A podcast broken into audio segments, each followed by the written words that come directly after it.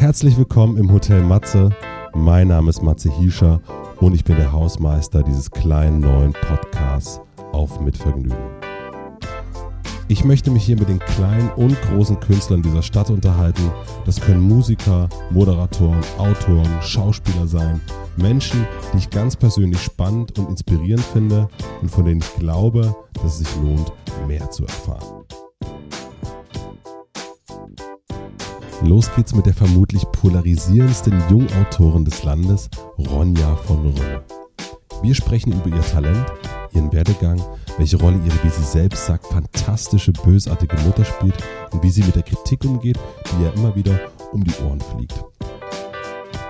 Ronja war der erste Gast im Hotel Matze, bevor es überhaupt einen Namen dafür gab. Sie war sozusagen Baustellenbesucherin und ist mit mir ins kalte Wasser gesprungen.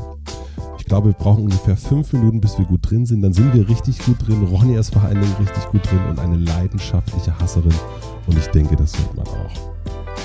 Ich freue mich über eure E-Mails. Schreibt mir an matze.mitvergnügen.com, wie ihr das Ganze findet. Aber erst einmal viel Vergnügen im Hotel Matze mit Ronja von Rönne.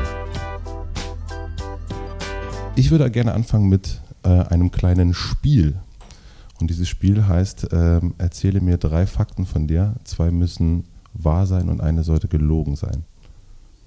Ja, gut. Ähm, ich versuche mal herauszufinden, was. Äh, Ja. ich habe über 100 Paar Sneaker. Ich habe einmal fast jemanden erschossen. Mein Vater hat eine Partei gegründet, um den Bau eines Discounters zu verhindern. Okay, ich glaube, entweder sind es die Sneaker oder es ist, ähm, es ist das fast erschossen sein bei den Sneakern. Ähm, was ist deine Lieblingsmarke? Die Air Max, die klassischen neuen. Die klassischen neuen. Wann hast du angefangen mit Sammeln? Erst vor zwei Jahren. Okay. Ähm, welche Waffe hast du benutzt? Pistole. Pistole, dann glaube ich, dass das gelogen ist. Stimmt nicht. Ich sammle doch keine Sneakers. Ich finde Air Max furchtbar. ich habe ein paar Schuhe und das sind Lederschuhe, die, die ich heute trage. Die sind von Deichmann. Das- teurere Deichmann. Das- Die haben immer so eine so eine Lederlinie, da kosten die Schuhe dann nicht 12, sondern irgendwie 40 Euro. Und die kaufe ich einmal pro Jahr und dann kaufe ich sie nach dem nächsten Jahr wieder und ich habe ein einziges Paar Schuhe. Das ist das, ist das was das du. ist, das ist, das habe ich auch überall an, immer bei, bei auch immer im Fernsehen und, und so. Ich habe noch ein paar hohe Schuhe, das hatte ich aber noch nie an. Was waren so in der äh, in deiner Kindheit? Was waren da so Lügen, die du erzählen musstest? Also wo musst, wo konntest du nicht die Wahrheit sagen? Als Kind, wo ich gelogen habe. Hm? Ich, ich habe sehr oft behauptet, mich sehr gut mit Fußball auszukennen. Ich war so ein bisschen ein Tomboy und habe nur Jungsklamotten getragen. Ich hatte aber eine Freundin, die war noch mehr Tomboy, die war sogar so cool und hatte kurze Haare. Mhm. Und ich wollte unbedingt, ich wollte sie unbedingt kennenlernen. Deswegen habe ich äh, wild behauptet, dass ich mich wahnsinnig gut mit Fußball auskennen würde. Und seitdem äh, behaupte ich eigentlich immer noch, dass mein Lieblingsspieler Oliver Kahn ist. Wann musstest du äh, bei deinen Eltern lügen? In welchen Situationen? Eigentlich nie. Ich habe meine Eltern sehr, sehr selten angelogen. Ich wurde sehr frei erzogen. Deswegen war Lügen eigentlich ein größeres Vergehen als irgendwie Kiffen am See oder so. Äh, Ich habe sehr selten gelogen, was irgendwie angeht, was ich mache oder sowas. Mhm. Aber ich war relativ verschlossen, bin das glaube ich aber immer noch. Also ich habe vielleicht nicht alles erzählt, aber ich habe sehr, sehr selten gelogen. Hat sich meistens nicht so richtig gelohnt. Es wurde schnell rausgefunden. Es wurde dann doch mehr geahndet als das, was ich eigentlich verbrochen hätte. Ja. Ist so ein paar Mal passiert und dann gab es immer nur dafür Ärger. Und hat sich das irgendwann nicht mehr so richtig gelohnt mit dem Lügen. Stimmt auch generell. Das Lügen nicht. Es ist Lügen ist, ist wahnsinnig anstrengend. Es erfordert wahnsinnig viel Arbeit und Fantasie. Mich nervt es schon beim Buch, dass ich mir was ausdenken muss. Deswegen versuche ich das im Leben dann tunlichst zu vermeiden. Man muss sich ja dann auch merken, was man irgendwie mal erzählt hat. Mhm. Na, ich dachte eigentlich, dass es so, wenn man sich Geschichten ausdenken kann, so wie du, ähm, dass es einem dann leichter fallen könnte oder dass es, naja, einen hilft, so ein bisschen ähm, ja, seine Fantasie sozusagen äh, spielen zu lassen, zu gucken, ob es funktioniert oder nicht. Nee, ich werde immer ganz schnell panisch, wenn ich lüge. Also ich weiß, dass ich diese Geschichte jetzt irgendwie halbwegs gut erzählen kann, aber dann muss ich sie mir unbedingt merken und was, wenn ich die Leute dann nochmal treffe und dann habe ich sie schon wieder vergessen. Und außerdem bin ich dann so neurotisch, dass ich denke, warum lüge ich überhaupt? Und meistens fällt mir dann ein Grund ein, dass ich das aus niederen Motiven mache und dann schäme ich mich für die niederen Motive und möchte deshalb lieber ehrlich sein. Ich, vielleicht bin ich aber auch ein moralischer Mensch. Das ist doch, halblich.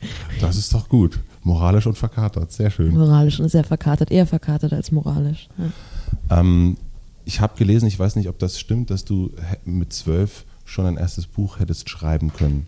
Stimmt das oder ist das? Äh, du hättest auch mit zwölf ein erstes Buch schreiben können. ja, vielleicht.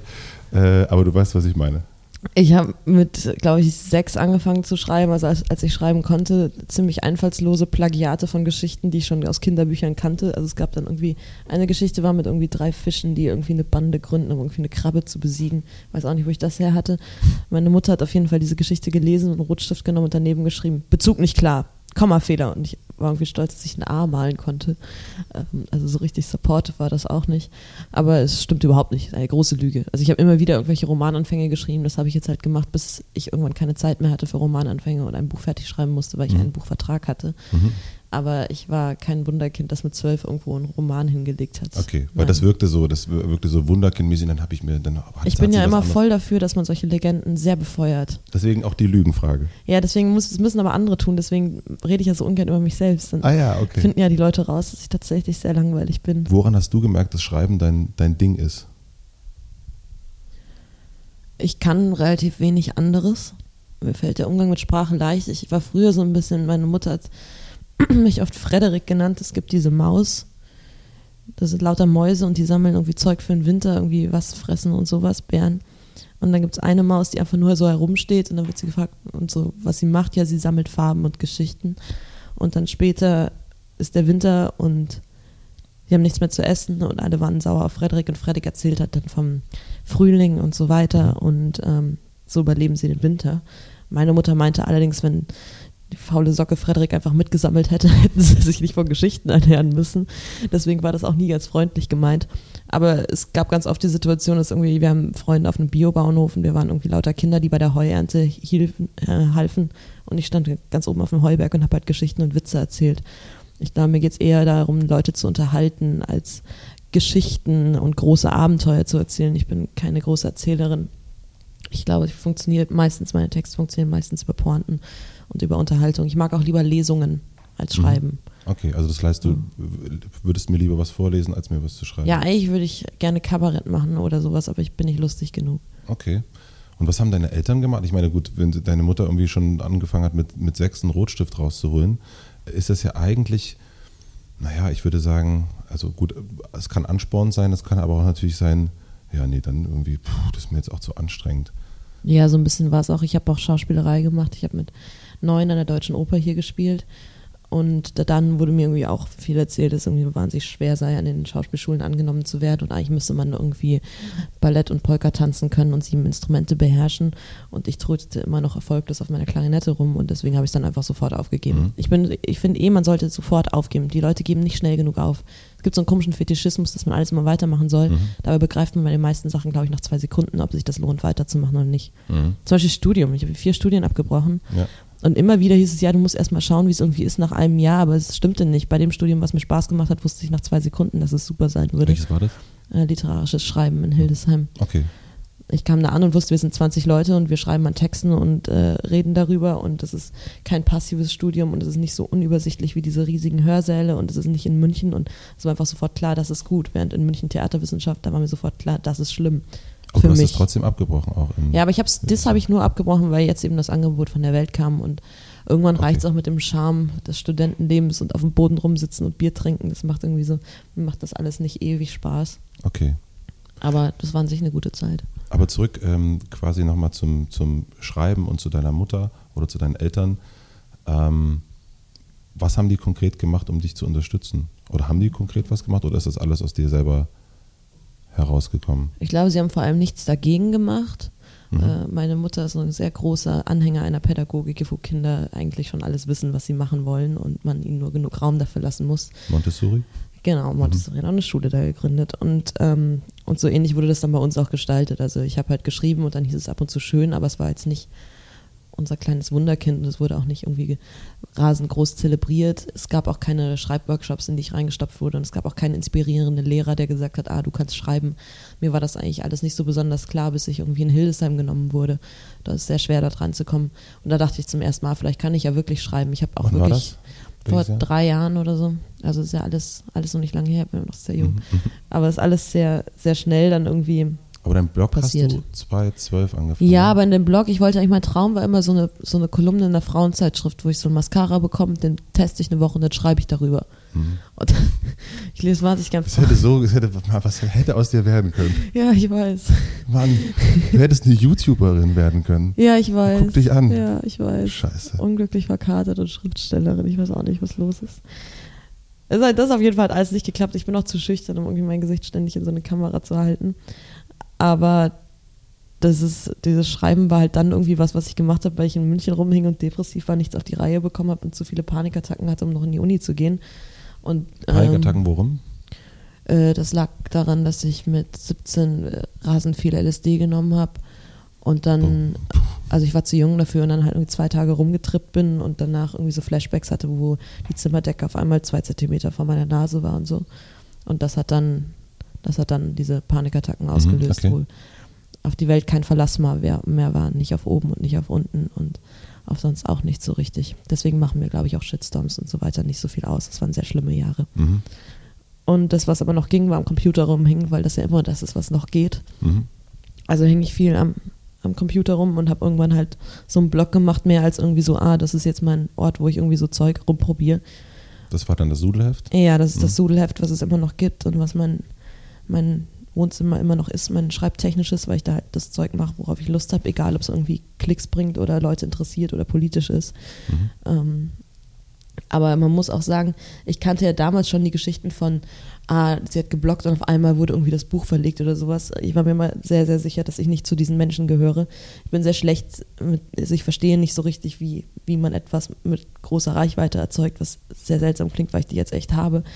Aber ich hatte keine großen Ahnung, dieser, dieser Blog lief drei, vier Jahre, ohne dass irgendjemand außer meiner Oma den gelesen hat. So. Naja, also es gibt zumindest ja irgendwie, ich glaube, also was ich gesehen habe, zumindest 2012 ist das Blog erschienen. Genau, es gibt den einen SZ-Artikel. Genau. Wie aber sind das die war darauf auch, gekommen? Ja, das war irgendwie eine Kommilitonin oder sowas. Ich kannte die davor nicht, Mhm. aber über zwei Ecken kannte die mich halt, also so im echten Leben und so. Okay. Ähm, und die schrieb für die Jugendseite der SZ, das ist jetzt auch nicht so glamourös. Mhm. Und hat halt irgendwie dann so das gefunden. Aber danach hatte der einen Tag viele Klicks und dann waren die wieder weg. Also es ist auch nicht kein Verlass drauf. Ich habe auch immer noch, ich habe glaube ich 300 Follower auf diesem Blog, weil der Mhm. Knopf ganz unten ist. Mhm. Also es schauen sich zwar jeden Tag irgendwie 1200 Leute an, aber es folgen, also es ist nicht die klassische Blogger-Folgerschaft, die ich da Mhm. habe. Mhm. Und ich glaube, es war wirklich eher dieses, dieser Blog war ja auch nicht letztendlich, das war immer, das war quasi meine Mappe, die ich immer vorzeigen konnte, wo man mich finden konnte und so weiter. Man musste mich erstmal finden. Mhm. Und das Finden hat eigentlich geklappt über diese Berliner Seite. Im Gegenteil. Mhm. Das ist so eine komische Single-Seite. Ich kenne Oder die. ich, Mhm. ich, ich darf gar nicht abwertend sein, die sind total nett und ich habe auch ein Interview mit denen gemacht. Aber es ist eigentlich so eine Seite, die diese Singles porträtieren. Mhm. Und die haben aber ab und zu irgendwie so Texte, die man hat und dann. Ich hatte eigentlich immer dieses, ich lese was und denke mir so, hä, das geht doch viel besser, das kann man doch viel besser schreiben, man kann doch viel lustiger sein, man kann doch viel schlauer sein. Ich glaube, es war immer eher dieses, ich verstehe nicht, warum die äh, publiziert werden und ich nicht. Ich glaube, Mhm. es war immer so eine komische Art von Neid, aber nicht Missgunst, sollen es ruhig machen, nur ich wollte das halt auch haben. Mhm. Und äh, den hatte ich einen Text geschrieben, den hat eine Redakteurin von der Welt dann gesehen und die hat dann ihrem Ressortleiter gesagt, guck mal. Und beim Buch war es ähnlich. Also da hat irgendwie eine Lektorin, die ich irgendwie zweimal gesehen hatte, hat sich erst ewig lang irgendwie mit mir nur hin und her gechattet, wusste überhaupt nicht, dass ich schreibe und sah dann irgendwann, hä, du hast ja einen Blog. Und ich so, ja, ich schreibe auch ein bisschen. Mhm. so, ja, geil, wir machen ein Buch, das ist ja super, der, die Texte. Mhm. Aber ich glaube halt, dass die meisten Tricks, um Reichweite zu Mhm. erzeugen und, und so, das kann, glaube ich, noch funktionieren mit Tricks, wenn man irgendwie ein ästhetisches Empfinden sich angewöhnen kann und so weiter.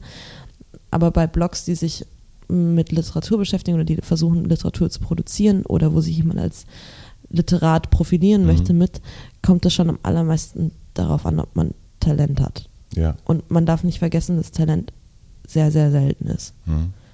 Also ich glaube nicht an den Mythos von, es gibt äh, 5000 unveröffentlichte fantastische Manuskripte in irgendwelchen Schubladen in Deutschland. Ich habe schon ein gewisses Vertrauen daran, dass, dass ich Talent durchsetzen kann. Und dass es dann.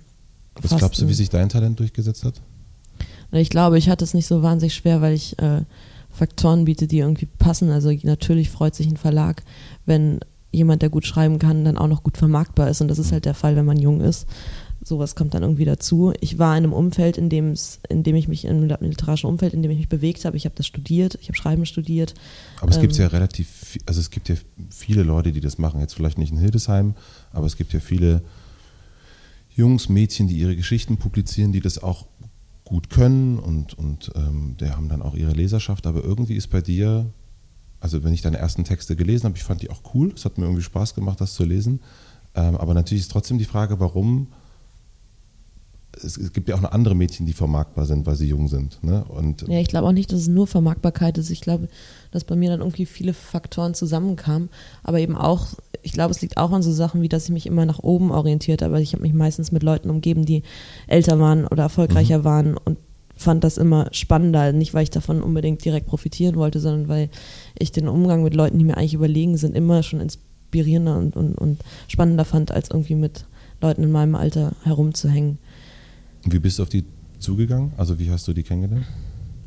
Na, ich glaube, das fängt so ein bisschen an, wenn man, wenn man literarisches Schreiben steht, da sind nur 20 Leute, die genommen werden. Das ist mhm. eh schon ein kleiner mhm. Kreis und das ist so ein bisschen der, die Vorschule zum Literaturbetrieb. Also das sind schon, die machen schon zum Beispiel die Bellatrist, eine große Literaturzeitschrift, die wichtig ist. Also es, es reicht schon so rüber.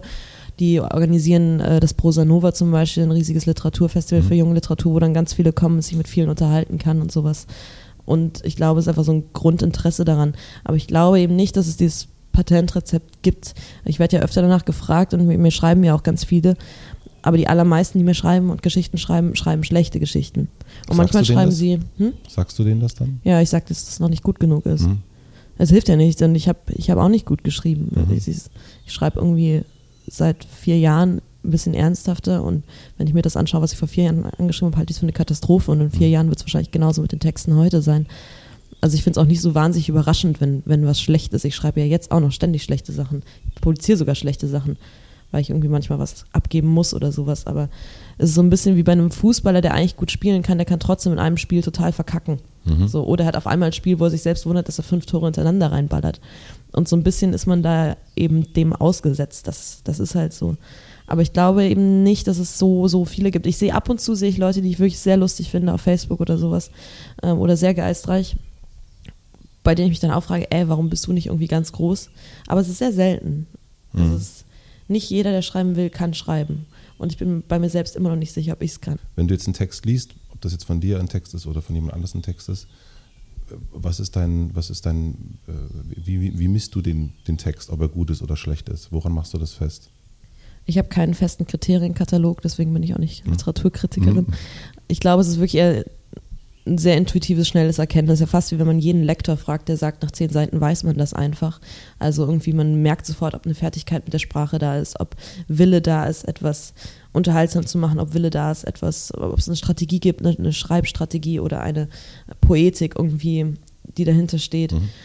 Oder einfach ganz simpel, ob man den Text gern liest und dann hört es mhm. eigentlich schon auf mit meinen Kriterien. Mhm. Wenn ich weiterlese und weiterlese und gerne lese und nicht dabei denke, warum lese ich den Scheiß eigentlich weiter? Wobei das eigentlich noch interessanter ist. Ich lese echt oft Zeug, wo ich mir denke, warum lese ich das eigentlich? Mhm. Weißartikel oder so. Mhm. Wo ich wirklich nie eine neue Erkenntnis rausziehe. Mhm. Aber ich, ich glaube, es ist irgendwie die Optik und es funktioniert total über, ähm, dass man sich mit dem Ganzen irgendwie identifizieren kann und sowas und irgendwie hübscher Retrofilter drüber über den Bildern. So funktioniert 1A bei mir.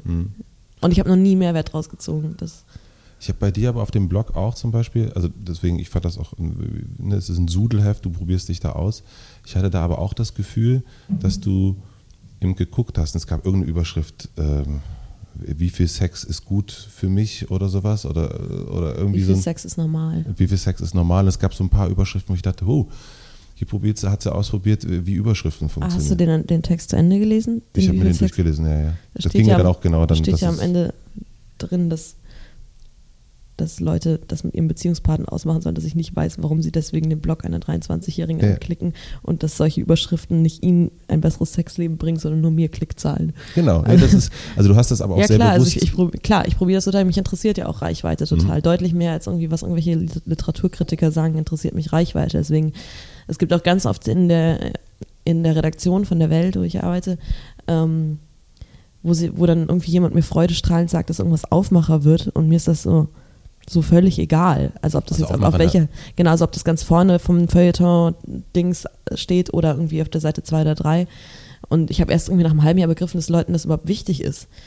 Weil ich glaube, ich wirklich, ich lese nur Online-Zeitungen. Mhm. Und das Einzige, was mich da interessiert, ist, wenn ich irgendwie sehe, ah, es würde irgendwie 5000 Mal geteilt oder sowas. Oder ich merke, die und die Reaktion passiert auf Texte, dann finde ich das irgendwie interessant. Aber dieses, ja, steht halt in der Zeitung, ob es jetzt da oder da steht, ist irgendwie so Mhm. sekundär. Ganz komisch, das ist ein ganz, ganz anderes Empfinden zwischen den Älteren und Jüngeren in der Ja, auf jeden Fall. Reaktion. Das glaube ich auch. Wenn du einen Text abgibst bei der Welt am Sonntag, gibst du den ab und der kommt so raus oder wird da viel dran gearbeitet? Wünscht ein bisschen genauer, könnten sie mal gucken. Ich habe eine miserable Rechtschreibung, noch schlimmere Kommasetzung und die äh, setzt sich dann doch immer in zwei, drei Fällen auch noch im finalen Text durch. Ähm, aber wahnsinnig viel wird nicht gemacht. Also meistens ist es so, ich sag, ich fahre aufs Dorf, ich schreibe übers Dorf. Mhm. Sie sagen, okay, ich fahre aufs Dorf, schreibe einen Artikel drüber und schicke den ab. Mhm. Manchmal ist es aber auch so, dass es totale Katastrophe ist und ich nicht denke, dass ich nicht schreiben kann und eh nichts wert bin und mich eigentlich von der Brücke stürzen sollte und dann äh, brauche ich irgendwie einen Ressortleiter, der sagt, nein, nein, du bist sehr talentiert, schreib doch vielleicht einfach so, mach das doch mal, versuch das doch mal. Du kriegst Aber- dann also konkrete Hilfe auch. Ja, das passiert dann selten, das war eher psychologische Hilfe. Mhm. War beim Buch auch so, man musste meine Lektorin auch eher psychologische Hilfe leisten als textliche. Und was hat sie, was hat sie dann gemacht?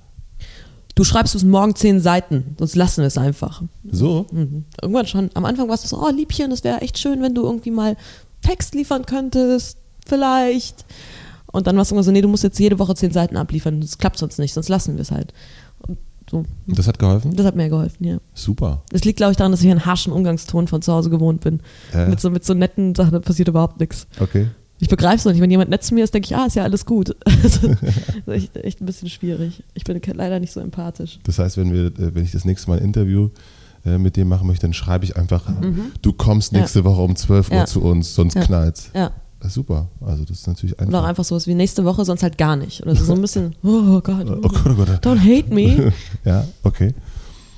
Also wir hatten das ja erst schon, dass du dein, dass deine Eltern Montessori-Schule äh, hat deine Mutter gemacht. Was hat dein Vater genau gemacht?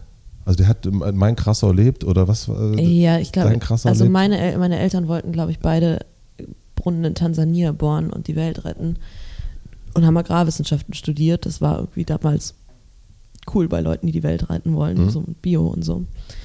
Und sind dann aber in Grassau gelandet, weil sie dann Häuschen geerbt haben und meinem Vater war eh immer alles egal, außer Familie, wollte unbedingt Familie. Meine Mutter glaube ich nicht so. Ich weiß nicht, ob sie es mittlerweile will oder ob sie sich da aber nicht so sicher ist.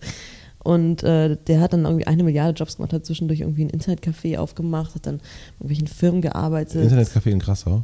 Hm, Prien am Chiemsee. Mhm. Das Internet ist ja die Zukunft. Ja, auf jeden Fall. Deswegen bist du so, so klickorientiert. Mhm, Durch ja, deinen. Vater. Ja. Super. Windows 98, was los? Sag mal, wie hat dein, wie haben deine Eltern reagiert, als, also ich meine, das wirkt eben, ne, Öko links, dass dann der, äh, der Herr Springer quasi kam, äh, nicht persönlich wahrscheinlich, sehr schwierig vorzustellen, ähm, dass du für Springer schreibst. Also es ist ja schon in der Generation so ein bisschen, naja, also der Feind eigentlich. Ja, das stimmt. Es, es war so mittelgut. Ich rief irgendwie an und sagte, ja, ich bin jetzt bei der Ze- Zeitung, will mich haben und, und irgendwie äh, ernsthaft und es ist kein Praktikum. Ich so, ah ja, super, wo denn? Welt. Peter? Ronja geht zur Welt. Warte mal, Ronja, wir rufen dich gleich zurück. So, So war das? so ungefähr, ja. Also es, ähm, es gab nicht nur Begeisterung, aber ähm, ich glaube, sie haben die Zeitung auch einfach, man liest sie halt nicht, wenn man aus diesem Umfeld kommt. Sollte man aber vielleicht, weil es sind nicht mehr die 90er und es hat sich da ganz schön was gedreht in der Berichterstattung.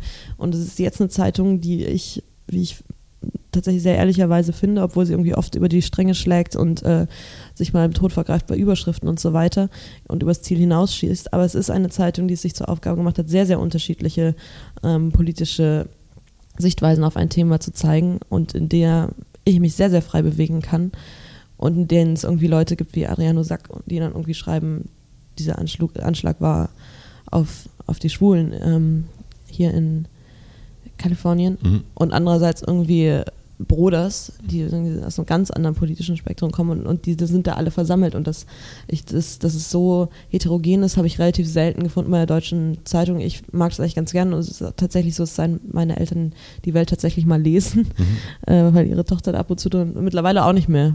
Ja, sag doch, wenn es online kommt, kannst du uns einen Link schicken, die ist so teuer. Ähm, aber tatsächlich so ein bisschen, ah, okay, da hat sich ganz schön was geändert Mhm. und das stimmt ja auch. Also wenn ich mir dieses Feuilleton anschaue, was da, was da rumläuft, das sind ja wirklich queere, weirde Leute. Also Ja. in dem Feuilleton sind irgendwie total überzeugte Katholiken und es sind Schwule und es sind Frauen und es ist irgendwie, vor kurzem war es noch ein Frederik Schwilden, Mhm. Bei dem man nicht so ganz genau weiß, was von den drei Sachen er jetzt eigentlich ist. Aber es ist eigentlich also sehr, sehr offen dort. Mhm. Und sie mussten sich, klar, vielleicht auch mein Teil der Emanzipation vom Elternhaus direkt zu ziehen. die Richtig ausgerastet sind sie, als ich mir ein Auto gekauft habe. Also nicht nur ein Auto, ich, ich wollte mir eigentlich einen VW-Bus kaufen, die sind aber total teuer. Und habe mir stattdessen einen Jaguar gekauft. Du hast einen Jaguar gekauft. Ja, aber ich habe keinen geilen Jaguar, sondern er war ein ganz billiger Jaguar und so ein Diesel-Jaguar, der auch nicht viel verbraucht. Und es ist wirklich kein glamouröser Jaguar. Ich wollte auch nicht unbedingt einen Jaguar haben. Ähm, X-Type heißen die, die kosten irgendwie 5000 Euro. Und der hat irgendwie nur 50.000 Kilometer runter, war ein Rentnerfahrzeug, äh, echt wenig verbraucht. Äh, Und Mhm. im Internet stand, dass er verlässlich ist. Also habe ich ihn gekauft, meine Eltern sind ausgerastet. Solche Leute haben wir früher umgeschubst. Es wäre uns richtig peinlich, mit 24 mit einem Jaguar rumzufahren. Ich war so, hä, bitte? Ich kann mir irgendwie ein Auto kaufen von meinem Geld, sei mal eine Sekunde stolz. Da haben wir uns zum ersten Mal richtig gestritten, ich glaube seit Jahren. Aber das hört sich wirklich, äh, also muss man echt sagen, auch super hart an. Also, wenn ich mir vorstelle, so man, ich meine, am Ende will man ja schon, dass die Eltern auch stolz auf einen sind. Ja, sind sie ja auch. Sind sie auch. Ja, also es ist so ein ja. bisschen. Ich glaube, äh, sie sind halt nicht echt. Sie wollten immer sehr vermeiden. Ich mein, mein großer Traum war, glaube ich, Kinderstar. Äh, Und ihr großer Traum war, dass ich kein Kinderstar werde. Und dann haben sie ihm gesagt, wenn du zu Castings willst, musst du alleine gehen, was natürlich einfach unmöglich ist, wenn du in Grasser wohnst und acht Mhm. bist. Ähm, Was hast du für Castings gemacht? gar keine. Gar ich keine. bin nicht hingekommen. Hätte ich Mhm. total gerne. Also ich habe nur in der Deutschen Oper gespielt, danach wollte ich unbedingt wieder Mhm. äh, vor allem Theater machen. Und dann, dann wurde es Schultheater und dann wurde es kein Theater mehr. Aber klar, also wenn die irgendwie so, wenn ich zum Bachmann-Preis nominiert bin oder wenn ich irgendwie ein Buch schreibe und ich habe dieses Buch meiner Mutter gewidmet, dann, Mhm. dann doch, Dann kommen dann doch auch. Dann sehr, ist sehr dann, gerührt ist. Okay. Ja, ja. Also es gibt Gefühle in, Ja, im gibt- Hause von Ronne. gibt, gibt viele Gefühle, vor allem an Weihnachten. Okay. Weihnachten haben wir betrunken mit Karaoke gesungen in die stille, stille Mitternacht. Keine sehr passiv-aggressive Familie. Eigentlich ganz schön, die Leute schreien sich sehr an, dann ist alles wieder in Ordnung. Das lernt man dann wahrscheinlich auch, ne? So, dass man so auch mit. Ich meine, es, Ja, aber vielleicht ein bisschen zu sehr. Also ich habe immer sehr, sehr verinnerlicht dieses Lass dich nicht provozieren und nicht provozieren nicht, weil darüber hat man halt zu stehen oder irgendwie damit umzugehen. Aber deswegen bin ich auch, glaube ich, erwarte ich das halt von meinen Lesern auch. Und wenn dann irgendwie Leute völlig, wenn irgendwie auf einmal eine Nation zusammenzuckt vor irgendwie einem 2000 Zeichen Artikel, den ich schreibe, wie ein Feminismusartikel oder sowas, dachte ich so, huch, was ist denn? Also ich habe so wirklich nicht begriffen, dass man darauf so krass reagieren kann. Ich dachte so, okay, ist jetzt irgendwie nicht eine Meinung, die jetzt so jemand so dahingeschrieben hat, aber dass, dass jetzt alle so zusammenzucken, ähm, war mir wirklich nicht klar, weil es irgendwie bei uns gab es oft jemand, der halt Quatsch redet und dann war es halt auch wieder egal. Ich war irgendwie der dritte Artikel, den ich je geschrieben hatte. Ja, ja, ich weiß. Also, Das, äh, das war auch der Artikel, das ist ganz interessant gewesen. Es gibt bei uns in der Redaktion einen, einen internen Facebook-Chat, wo alle möglichen Autoren drin sind. Es gab, ich glaube, es war dein zweiter Artikel, glaube ich, ging um die ähm, Berlinale, sind das Models Ja, ja. oder äh, irgendwie sowas. Mhm. Da war schon so, was ist mit der los? Und ich, ja, ich, fand, was- fand das unterhalten. Und dann kam der dritte Artikel und dann war bei uns die Hölle los. Mhm. Das war Wahnsinn. Also es haben sich, die Frauen haben sich schon hier sehr, sehr auf den Schlips getreten gefühlt äh, in der Redaktion. Und ich habe dann auch natürlich mitbekommen, dass, dass, die, dass das auch außerhalb der Redaktion passiert ist. Ähm, wie hast denn du das mitbekommen? Also wie ist denn so der, also wie, wie wann, wann äh, ja, verfolgst du die Kommentare? Nee, also ich dachte, als ich den, ich wusste, mir war schon klar, dass es irgendwie Leute auf Twitter gibt, die diesen Artikel nicht cool finden, aber genau damit hatte ich gerechnet mit einer ganz kleinen Twitter-Welle. Also Mhm. die war jetzt nicht, beabs äh, nicht beabsichtigt, die war so in Kauf genommen, das war mir schon klar. Ich hatte eigentlich eher gedacht, dass viele irgendwie sagen, stimmt. also dass es irgendwie viele Frauen in meinem Alter gibt. Ich weiß auch hier, es gibt auch diese von, ähm, äh, wie mit diesem Schniepo Schranke, Mhm. die dann irgendwie auch gefeiert wurden als große feministische Band und die mir dann schrieben, wir sind voll deiner Meinung bei dem Feminismusartikel. Wir checken es auch nicht so richtig, Mhm. was los ist. Mhm. Ähm, also es liegt vielleicht ein bisschen daran, ob man sich mit dem Thema intellektuell oder gefühlt befasst. Mhm. Ich habe mich damit nicht intellektuell befasst, weil es mich schlicht gefühlt nie interessiert hat. Weil ich tatsächlich nie einen Nachteil gespürt habe, weil ich auch jetzt merke, irgendwie, wenn man sich für Geschlechtergerechtigkeit tatsächlich einsetzen würde, müsste man auch sehen, dass Männer früher sterben, eher im Gefängnis sind, schlechtere Abi-Noten haben, schlechter generell Abi machen, weniger äh, studieren mittlerweile, weniger Studierende stellen. Und ähm, also dann, dann müsste das irgendwie mit reinkommen. Und ich fand dieses, dieses klägliche, wir sind, wir sind so Opfer, so ein, so ein scheiß Ton in der ganzen Diskussion. Also ich, das Ziel Geschlechtergerechtigkeit ist ja total richtig und im Text stand ja auch nirgendwo, die Frau soll zurück an den Herd. Meine Güte, das stand natürlich nicht drin. Aber ich glaube, ich, ich war wirklich so ein bisschen so, boah, es reicht auch jetzt mal mit diesem, uh, uns geht's so schlecht und, und es ist doch so gar nicht mehr, in der Form gar nicht mehr so. Und vielleicht würde es helfen, wenn man ein bisschen das Individuum stärken würde und nicht nur irgendwie sich auf Twitter Leute suchen muss, die einem sagen, dass man genauso perfekt ist, wie man ist, sondern so ein bisschen Selbstbewusstsein aus sich selbst herausschöpft. Vielleicht würde das dieser Bewegung ganz gut tun. Mhm. Und dazu sollte das ein Aufruf sein und nicht irgendwie eine Niederschmähung der feministischen Bemühungen der letzten 60 Jahre. Es war Mhm. eher dieses, okay, das alles schwarze Ding ist jetzt irgendwie geschafft, ein bisschen überwunden, jetzt kommt was Neues und da gibt es Probleme. Ich glaube aber, dass ich eigentlich ein viel größeres Problem mit Twitter habe als mit Feminismus. Mhm. Ich meine, welches Ziel soll ich, der- des Feminismus soll ich als Frau nicht unterstützenswert finden? Das Ja. ist einfach Blödsinn. Also ich lebe ja jetzt nicht irgendwie hinterm Mond und sage, wir sollten alle wieder heiraten, sondern ich habe ein Problem mit der Sprache und dem Duktus, der davor herrscht, viel mehr als mit den, mit den Zielen, selbstverständlich. Und wie hast du das damals, also du hast dir schon gedacht, dass da was passieren wird? Ja, Ähm, genau. Aber so, ich dachte so, ich so eine kleine, kleine Sache. Ich habe ja auch, ich habe, glaube ich, sogar, als ich das erste Mal gepostet habe, ich glaube ich noch zurückgeschrieben, na, jetzt warte ich mal auf die Twitter-Welle oder Mhm. sowas. Und es war erst so, ich weiß noch nicht, ich habe ich es, glaube ich, einen Tag lang, habe ich es richtig verfolgt. Erst es kam, kam schon viel, aber es kam nur Positives. Am Anfang. Genau, also wahrscheinlich so die ganzen alten Männer, die sich denken, ah geil, endlich sagt's mal jemand Mhm. oder sowas, die ich eigentlich nicht unbedingt jetzt befeuern wollte. Aber so, dann kam das und ich habe mir nicht jeden Einzelnen angeschaut, der es mag, aber es war auf einmal so, ah, okay, das funktioniert ja voll gut und dann wumms. Ähm, dann gab es den Backlash und dann wurde es groß und dann habe ich, ich ziemlich früh den Laptop zugemacht. Und dann gab es noch eine zweite Welle, als ich in Klagenfurt nominiert Mhm. wurde, wo es dann eigentlich Ja. noch mal größer war Ja. und überall war. Da habe ich dann irgendwann habe ich dann nur die Artikel gelesen, die dazu geschrieben wurden. Aber du hast dann Und irgendwann dann nicht mehr die irgendwann- Kommentare gelesen. Nein, nein, nein, ich lese das nicht alles. Ja. Und irgendwann war es aber, irgendwann war es so fremd von mir, dass ich dachte, es geht überhaupt nicht mehr um mich, sondern das ist eine Diskussion, die sich irgendwie mit einem Phänomen beschäftigt oder mit mir als Projektionsfläche, aber das kann nichts mit mir zu tun haben, denn keiner von diesen Menschen kann mich wirklich hassen. Ich spreche Hass nur Leuten zu, mit denen ich irgendwie schon mal Weihnachten gefeiert habe. Ich finde es extrem. deine Eltern. Ja, so die, die, die, Die können das vielleicht hassen. machen. Ja. Oder mein Hund. Aber ich, ich finde Hass extrem albern von Leuten, mit denen man noch nie einen Kaffee getrunken hat. Das ist Mhm. einfach, äh, ich, ich finde es einfach ein bisschen albern. Und ich glaube auch nicht, dass man jemanden über einen Artikel hassen kann, der nun wirklich nicht menschenverachtend ist. Und das kann Mhm. man ihm auch nicht vorwerfen. Ähm, er ist vielleicht nicht besonders clever, es steht viel Missverständliches drin und so weiter, aber es ist kein menschenverachtender Artikel, es ist Mhm. einfach kein besonders cleverer Artikel. Deswegen habe ich auch den Preis dann abgelehnt Mhm. Aber Du hast aber den, äh, hast du dann irgendwann den Laptop zugemacht und gesagt, so jetzt ja, beim zweiten Mal bin ich nach Bayern gefahren und ähm, habe gepaddelt. und äh, okay, warst dann Internet los und hast das erstmal Ja. so durch. Also ich habe es dann irgendwie einmal am Tag gecheckt, aber ich merke ja auch, dass mich also total masochistisch. Das Internet ist eh so eine komische Sache. Ich bin ständig in diesen sozialen Medien und ich hatte noch nie das Gefühl, ah, ich sitze davor und bin glücklich. Man ist glücklich, wenn man irgendwie mit dem Auto irgendwo hinfährt und es kommt gerade das richtige Lied im Radio und man schaut aus dem Fenster und kann sich eine Zigarette anzünden, Mhm. aber nicht, weil irgendwas und egal was in den sozialen Medien passiert.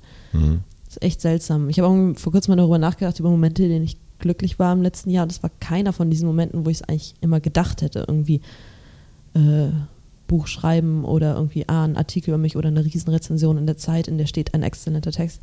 All diese Momente, wo ich immer dachte, das ist das, was ich so gerne haben möchte, Mhm. haben das Versprechen Glück nie eingelöst. Was war das, was Glück eingelöst hat? Immer Kleinigkeiten. Was sehr verlässlich glücklich macht, ist in Seen springen. Ja. Jaguar fahren. Jago fahren. Schnelligkeit. Bahnfahrt sehr oft, wenn man so, so nur rausguckt Mhm. und dann irgendwann denkt und dann, das kann auch oft glücklich machen. Essen funktioniert auch immer noch relativ Essen? verlässlich, ja. Was zum Beispiel? Ich mag alles mit Kohlenhydraten und Käse und scharf. Also du gehst in eine Pizzeria, Hm. holst dir die Pizza mit, mit den Kartoffeln drauf und Hm. noch Käse. Hm. Ich glaube, da kriege ich auch gleich noch Hunger drauf. Ähm, Gab es jemanden, der dir in der Zeit, also es hört sich jetzt so, diese schlimme Zeit, aber gab es jemanden in der Zeit, der dir Das war geholfen schon eine hat? schlimme Zeit. Das war eine schlimme Zeit. Nee, das hört, hörte sich von meiner Frage, es hörte sich so, ja, so äh, großväterlich an. so großväter, wie klein ist, du hast ja schon. Gab es jemanden, der dir geholfen hat in dieser schlimmen Zeit? Also so richtig helfen konnte mir da, glaube ich, niemand. Ah, du bist ja, Ich- ich finde, sehr reflektiert jetzt, wie du darüber nachdenkst. Also das, Aber ich war da auch schon reflektiert. Das ist, ähm, du hast dann auch schon unterschieden, die hassen mich nicht persönlich, die sind einfach ein bisschen. Ich glaube, wenn man sich das, ich meine, das funktioniert, sich das intellektuell einzureden, ob das emotional funktioniert, ist eine andere Sache. Das funktioniert dann halt 23 Stunden am Tag und dann habe ich halt eine Stunde, wo ich total zusammenbreche. Also es ist eher so, dass es dann sich aufstaut und dann wieder entlädt. Ähm, kann, kann sehr hysterisch werden bei Mhm. sowas. Mhm. Ich meine, ich habe meinen Freund, der hat irgendwie, hat das irgendwie versucht, aber für den war das auch scheiße und ähm, irgendwie dann haben ihn Leu auch Leute gefragt, was eigentlich mit seiner Freundin los ist. Mhm. Und wir waren damals frisch zusammen. Es war auch, auch, auch dafür nicht so ganz, Mhm. ganz fantastisch.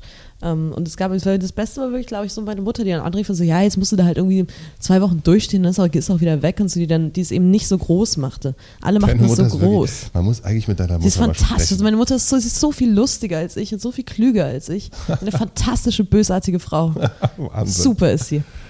1A. Äh, Alle schreiben über dich in Dänemark, in Dresden, alle schreiben und deine Mutter sagt, ja komm, ist in zwei Wochen ist durch. Ja, meine Eltern waren auch gerade, die hatten auch leicht reden, die waren gerade Backpacken durch Südostasien. Okay, ja gut, da haben sie natürlich nicht drüber gelesen. Ja. Wahrscheinlich nicht. Ich meine, hat ihnen wahrscheinlich schon ein bisschen das Herz gebrochen, dieser Feminismusartikel. Aber dieses Jahr eher so, sie haben auch irgendwann mal gesagt, warum sagen, schreiben denn immer alle, dass du so schön bist? Ich meine, du bist ganz hübsch, aber du siehst jetzt nicht völlig schief aus. aber Du bist doch jetzt nicht schön. Was haben deine Eltern Ja. gesagt? Oh Mann. Oh Gott, oh Gott. Oh Gott, oh Gott. Wie hätte dir geholfen werden können? Also, das ist ja so ein, im Nachhinein wünscht man sich vielleicht etwas, was da, also so, gibt es etwas, was man hätte tun können, damit es dir besser geht? Vielleicht eher das Internet zuklappen? Ja, ich glaube, irgendjemand, der gesagt hätte, okay, es reicht jetzt und mich in Auto gesetzt hätte und mit mir irgendwie zwei Wochen weggefahren wäre Ja. und dann irgendwie das Thema einfach nicht groß gemacht hätte. Sowas hätte vielleicht geholfen. Andererseits bin ich auch ein großes Mädchen und hätte so etwas selbst machen können. Mhm. Ich glaube, so richtig funktioniert, kann man das ja, es funktioniert ja nicht mehr mit der Absolution von der Kirche und verzeihen kann man sich nur selber. Niemand kann einem irgendwie freisprechen von irgendwas. Deswegen äh, war das eigentlich letzten Endes eine ganz gute Lektion für mich, denn ich bin da mit mir ziemlich im Reinen. Ich denke mir halt irgendwie, ich war jünger und war ein bisschen naiver und war ein bisschen blöder. Ein Artikel wie der würde mir so nicht nochmal passieren. Aber ist auch okay, dass es passiert ist. Ich finde es auch okay, dass es nicht eine, eine Meinung war, die jetzt irgendwie, also ich, dass ich mich jetzt nicht irgendwie allen völlig anpassen muss. Mhm. Und ich glaube, seit ich irgendwie gemerkt habe, dass dieses Selbstverzeihen ganz gut ist, ist, glaube ich, das auch das Einzige, was, was wirklich hilft. Ansonsten, was nicht geholfen hat, waren alle, auch die Unterstützer, die dann irgendwie noch mehr Artikel darüber generiert haben und irgendwie mein Ressortleiter, der dann nochmal was darüber schrieb und sowas und Ulf Poschert, der dann nochmal zurückbellte und sowas. Äh, Ich habe mich das gefragt bei Jan Böhmermann, als das äh, mit ihm und Erdogan passiert ist, was da, ähm, naja, wo, wo plötzlich so ein ganzes Land übereinspricht und es einem völlig aus der Hand äh, genommen wird. er hat mich angerufen, als ich den Springerpreis abgelehnt habe, Mhm. äh, aus den USA, also der ist auch abgehauen. Ja. Ähm, aber das ist eine Situation, die so verstörend ist, wenn du über dich selbst erfährst aus einer Spiegel-Eilnachricht, weil dein Handy vibriert, weil auf Spiegel Online steht, Erdogan das und das. Darauf müssen sich, glaube ich, die meisten dieser Zuhörer nicht vorbereiten. Hm, nein, ich glaube nicht. nee, aber es ist, ich glaube, das hat trotzdem, äh, nee, es- ich glaube nicht, ich hoffe mal nicht. Also, man weiß ja nie heutzutage.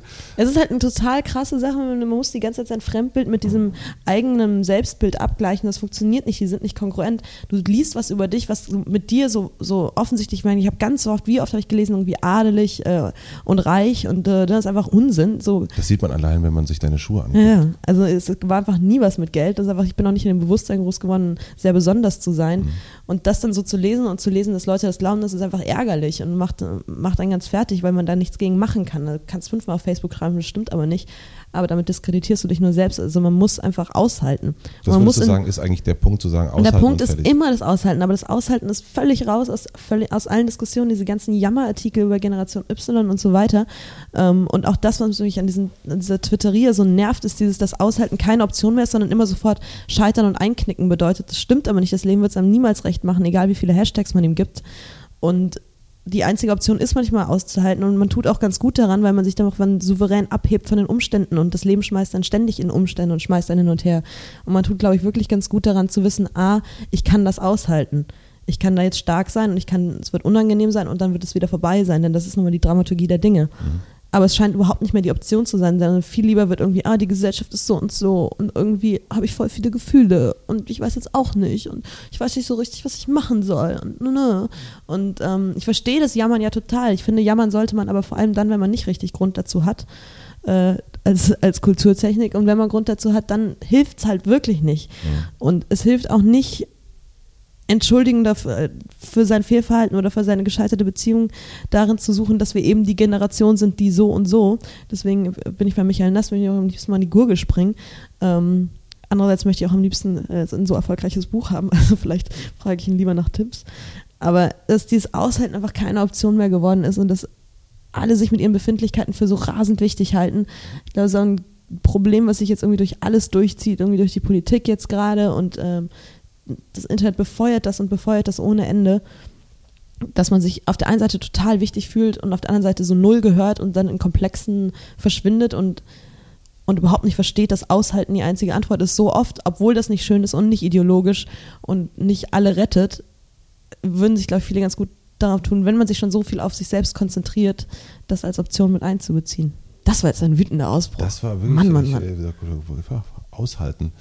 Ähm, wie bist du vom Boot, in, im, im, äh, also vom Kanu in, in Bayern äh, zurück zum Schreibtisch gekommen und hast gesagt, so, okay, jetzt klappe ich wieder, jetzt geht's wieder los, ich klappe meinen Rechner auf und jetzt ein neues Thema? Meine Therapie war, äh, war sanftes Antasten an Themen.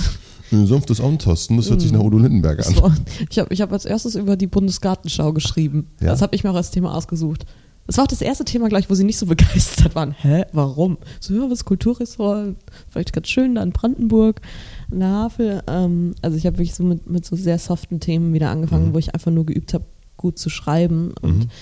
und, und so Handwerk wieder reinzukommen, ohne mich jetzt in große politische Diskussionen zu stützen, zu stürzen. Und mittlerweile bin ich derer einfach auch wirklich, wirklich über.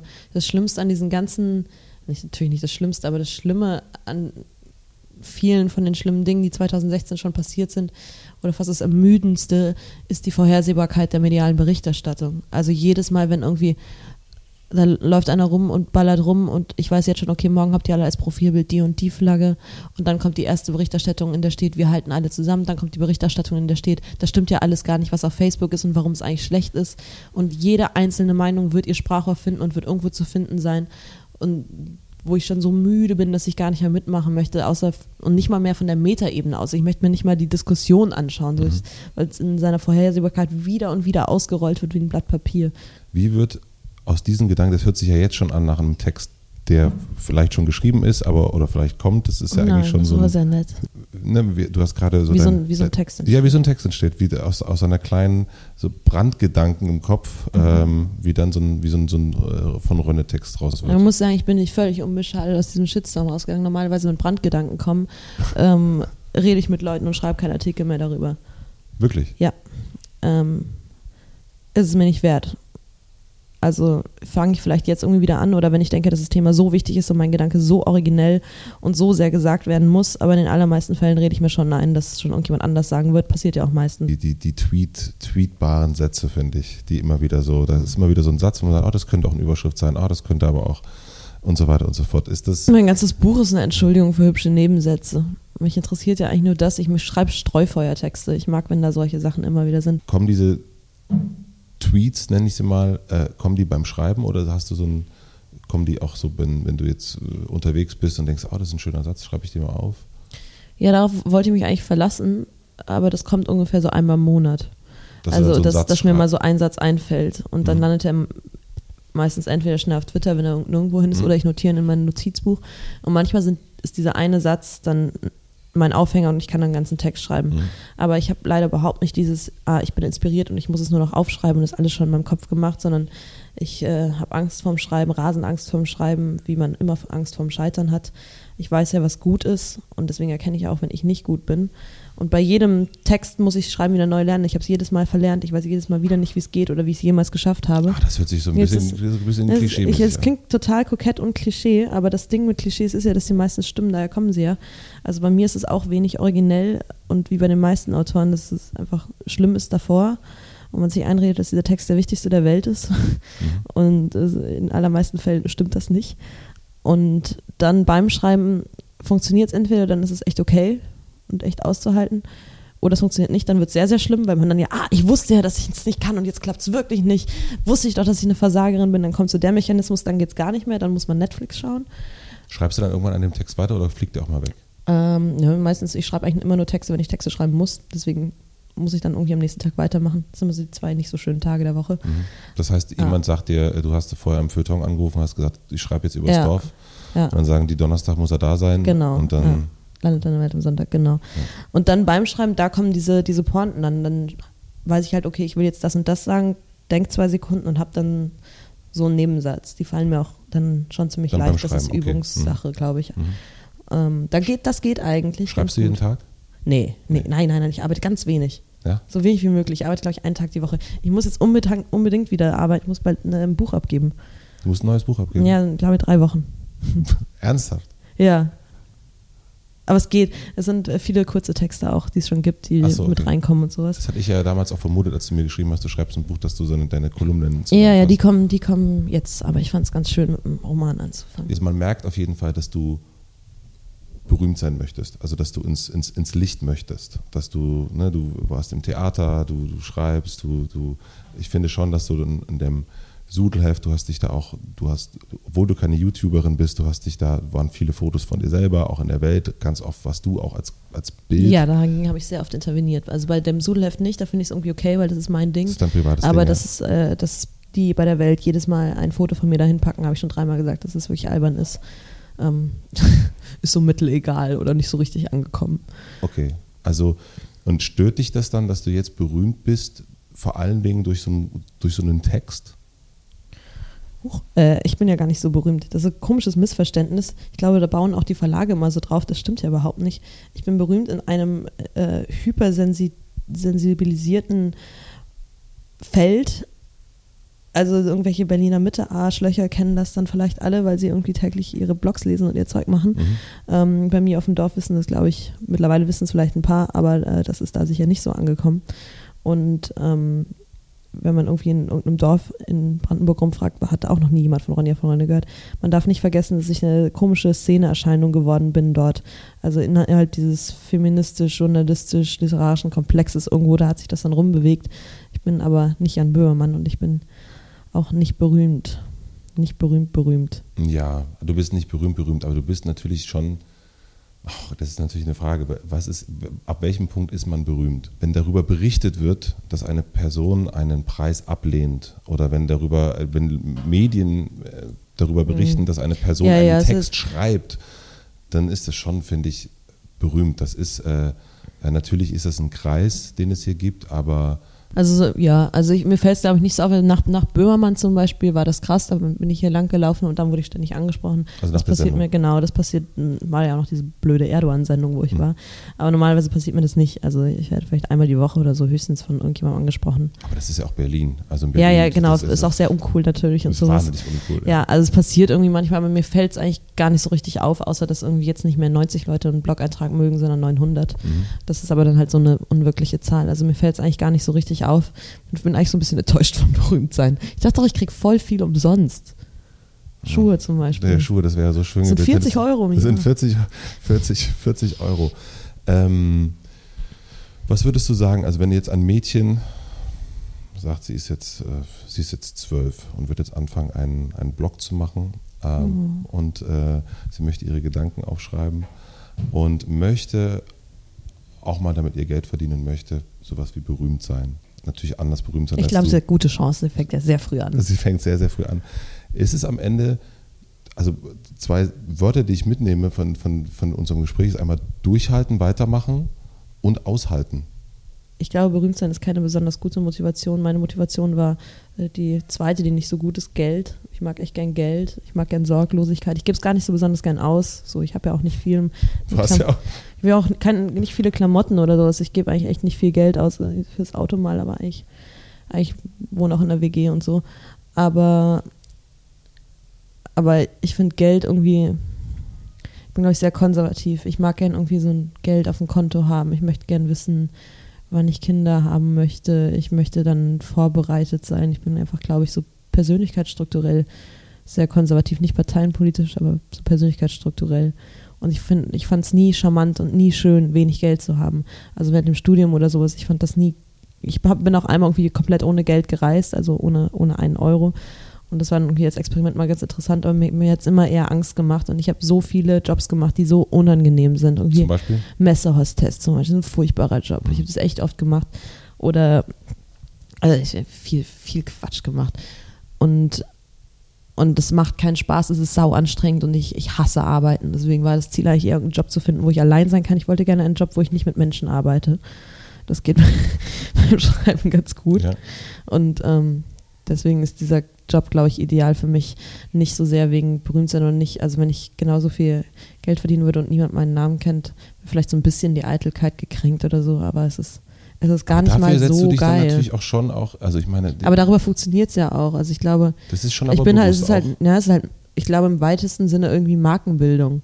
Also man kann auf mich überall zugreifen und man kann sich irgendwie mit mir identifizieren, man kann mir schreiben und ich lese mir alles durch, was er mir schreibt und irgendwann antworte ich meistens auch.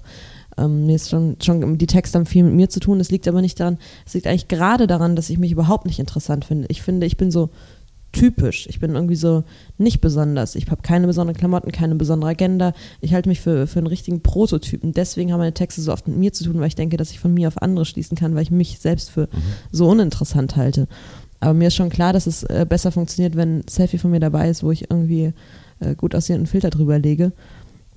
Aber ich bin jetzt auch nicht ein klassischer ein Kragen, der, der weiße der Kragen. Ich habe heute keinen weißen Heute Kragen. keinen weißen Kragen. Völlig, ich habe dich gar nicht erkannt, als du hergekommen bist. Ja. Haben sie auch bei, in Österreich, war ich bei so einer Late-Night-Show, da haben sie mich auch so angekündigt, dass ich immer einen weißen Kragen habe. Dann hatte ich auch dieses Kleid an. Oh, total scheiße Sendung nicht Ja, gesendet. nee, raus. Aber das ist auf jeden Fall bewusst auch, oder? Also Ja, ich bin nicht so bescheuert. Ich bin, ich bin glaube ich, wirklich echt viele Sachen, aber ich bin echt nicht bescheuert. Ja, das Ich weiß, also bei das ist- ist es aber halt Intuition. Also es ist nicht das, ah ja, mein Plan ist, erst mache ich einen Blog, dann mache ich das und wenn ich mal die Fotos dazu mache, dann passiert das und das. Mhm. Ähm, es ist schon eher diese, natürlich möchte ich geliebt werden. Ich schreibe und mache alles, weil ich geliebt werden will, aber ich glaube, auch das ist nicht originell. Auch das machen die allermeisten Menschen. Gibt dieses Bedürfnis, ist nicht irgendwie eins, was ich erfunden habe. Und wie man sich das holt, ist bei den Leuten, glaube ich, grundverschieden. Wäre auch anders gewesen, wenn ich irgendwie Kinderstar geworden wäre oder sowas und jetzt irgendwie abgehalftert in der Reha rumhänge. Aber, oder Lehrerin geworden wäre. Es wäre immer anders gewesen, hätte sich immer anders gezeigt. Aber dass das Bedürfnis irgendwo da ist, gehört und gelesen zu werden und eitel zu sein, ist, glaube ich, beim ganzen Berufsbild eines Schriftstellers kein besonders originelles. Und dass das heute nochmal anders ist, wo fast der Zufall entschieden hat, dass ich das geworden bin, denn ich habe diese Angebote bekommen und habe nicht irgendwie einen Roman geschrieben und den vorgelegt, sondern ich bin, ich habe sehr oft Ja gesagt in meinem Leben Mhm. und sehr oft keinen Bock mehr. Also ich bin da ja eher so reingefallen. Ich weiß gar nicht, was, was sonst passiert wäre. Wahrscheinlich noch mehr Messehostess-Jobs und große Depressionen, weiß ich nicht. Ja, du hast aber auch gesagt, dass am Ende Talent sich auch durchsetzt. Ja, ich habe immer, ich glaube, mein, mein, mein, erster, mein erster Ex-Freund hat das, hat das gesagt. Und ähm, ich habe dann seitdem sehr oft darauf geachtet und ich glaube, es stimmt auch, auch jetzt beim, bei meinem Studiengang oder sowas, wenn Was ich hat er gesagt? dass sich Talent durchsetzen wird. Und er meinte es gar nicht auf Schreiben bezogen, ähm, sondern auch Schauspieler und so weiter. Und da hatte ich, seitdem achte ich so ein bisschen drauf und ich merke, man merkt irgendwie einfach, wenn Leute sowas ganz Besonderes haben und es ist aber nicht im Rückschluss so. Also nicht jeder, der irgendwie ein Buch schreibt und nicht jeder, der irgendwie Schauspieler ist, hat das, aber ich glaube, im Rückkehrschluss funktioniert es schon ein bisschen, dass, dass Leute, die irgendwie sowas Besonderes haben oder irgendwie sowas, dass das wahrgenommen wird. Mhm. Ich weiß aber nicht, ob das bei mir ist und ob wie viele Sachen da der Auslöser sind. Und ähm, ich meine, es ist eine multi, multikausale Geschichte. Ich kann's, ich bin aber auch so müde, mich Ja, noch, noch mehr mit mir zu beschäftigen. Ich bin Das- wirklich nicht, nicht so interessant. Stell dir vor, ich habe dir ein riesengroßes Plakat in Berlin äh, gebucht, also dies am Alexanderplatz, wo sonst Apple, Samsung, alle werben da. Und du Mhm. darfst eine Woche einen Satz draufschreiben. Welcher Satz steht drauf?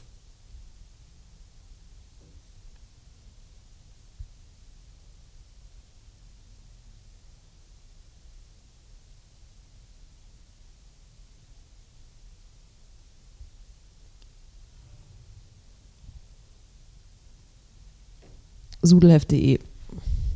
Ernsthaft? Ja. Und dann würde ich vielleicht was Gutes darauf schreiben. Aber ich brauche mehr als einen Satz. Äh, deswegen bin ich nicht Werbetexterin geworden. Ich glaube, ich würde meinen Blog verlinken und irgendwas, was mir wichtig wäre, lange formulieren da drauf. Ich glaube, wenn das funktionieren würde, dass ein Satz etwas ändert, dann würden diese schrecklichen Inspirational Quotes, die überall auf Facebook herumlaufen, mit irgendwie äh, Bild vom Strand im Hintergrund irgendwas ändern und das tun sie einfach nicht. einzelne Zitate ändern nie irgendwas. Und das würden sie auch da nicht tun. Sonst hätte ich ja alles, was auf diesen Plakaten immer steht. Und dabei habe ich nur diese eine Paar Schuhe. Hm. Das waren jetzt aber schon auch genauso wieder Sätze, die da hätten draufstehen können. Oh. äh, vielen herzlichen Dank für deine Zeit, für den, ähm, ja, dass du so offen äh, drüber gesprochen hast. Ich habe auf jeden Fall Bock auf eine Pizza. Ich werde jetzt äh, Pizza essen gehen mit äh, Kartoffeln drauf. Das ist äh, irgendwie total. Gibt Energie. Das hat mir, das hat mir jetzt so seit 20 Ihr Minuten. seid ja auch hier bei der besten Pizzeria der Welt um die Ecke. Welche ist das? Hier, die Due Forni. Ja. Die super. Die Due Forni ist sehr, sehr schön, eine Schönhauser Allee. Vor allen Dingen, äh, es wird da äh, ja vor der Pizzeria extrem gebaut. Ja, das ist ganz aufregend. Da kommt unten irgendwie was rein und sowas, das finde ich toll. Ich habe aber äh, von vor drei Monaten habe ich ein, äh, eine Bedienung gefragt, habe gefragt, was passiert denn da vorne vor deinem Haus? Weiß nicht. Keine Ahnung. Ja. Der arbeitet da und hat keine Ahnung, was da passiert. Aber die Pizza Ja, das ist mag ich, sehr, ich, sehr äh, lecker. aber ich, die sind auch so, also die sind so unfreundlich dort. Mhm. Äh, die könnte auch alles wissen und einfach keinen Bock haben. Aber Ich finde es ganz charmant dort. Darauf stehen die Berliner ja eh. Im Masochismus. Ja, und du ja werden. sowieso, Hm. wie wir wissen. Los ist jetzt. Man unterstellt den Leuten dann immer eine Glaubwürdigkeit, dabei sind sie vielleicht einfach nur scheiße. Sind einfach nur unfreundlich. ja, Vielen herzlichen Dank und Jo. einen schönen Tag noch. danke Tschüss. euch.